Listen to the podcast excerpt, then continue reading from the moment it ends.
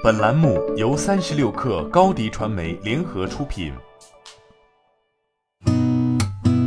八点一刻，听互联网圈的新鲜事儿。今天是二零二零年十月十五号，星期四。您好，我是金盛。据央行信息，九月中国社会融资规模增量三点四八万亿，比上年同期多九千六百三十亿。二零二零年前三季度社会融资规模增量累计为二十九点六二万亿元。比上年同期多九点零一万亿元。九月人民币贷款增加一点九万亿元，同比增加两千零四十七亿元。二零二零年前三季度人民币贷款增加十六点二六万亿元，同比增加二点六三万亿元。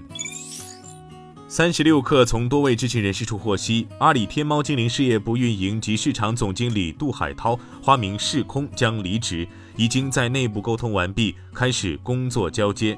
杜海涛已在阿里任职十年。二零一六年，阿里人工智能实验室 AI Labs 成立，杜海涛是早期核心成员，其配合陈丽娟（花名钱雪）共同搭建了实验室团队，并主导完成了智能音箱天猫精灵的产品架构。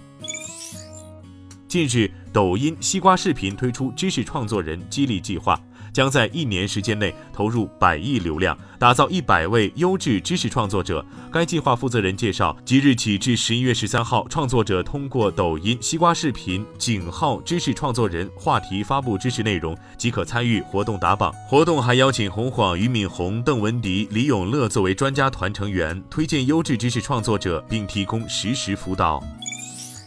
传闻多日的易果生鲜破产重组仪式有了结果。十月十四号，据联商网报道，多位易果生鲜前员工证实，易果生鲜已进入破产重组阶段，包括母公司易果生鲜、子公司云象供应链和安先达在内的多家公司，已于七月三十号进入自愿破产重组，并开始遣散员工。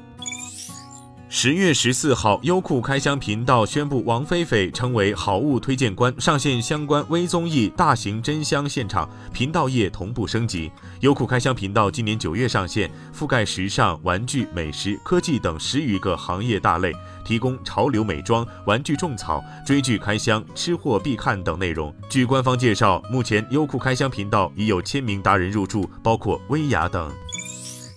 马蜂窝旅游大数据显示，中国新秘境榜单中的景区景点在十一期间旅游热度普遍上升。其中，额济纳湖杨林景区、格尔木东台吉乃尔湖、张掖丹霞国家地质公园、福建平潭岛、陕西历史博物馆、甘肃敦煌莫高窟、西藏那曲圣象天门、威海荣成大天鹅国家级自然保护区、新疆博尔塔拉赛里木湖和阿坝达古冰川十个景区旅游热度较五一上涨超过百分之两百。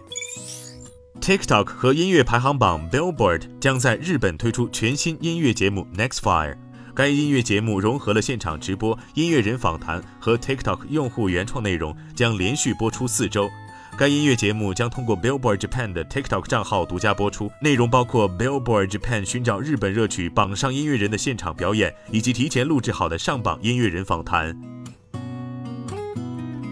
今天咱们就先聊到这儿。编辑崔彦东，我是金盛，八点一刻。咱们明天见。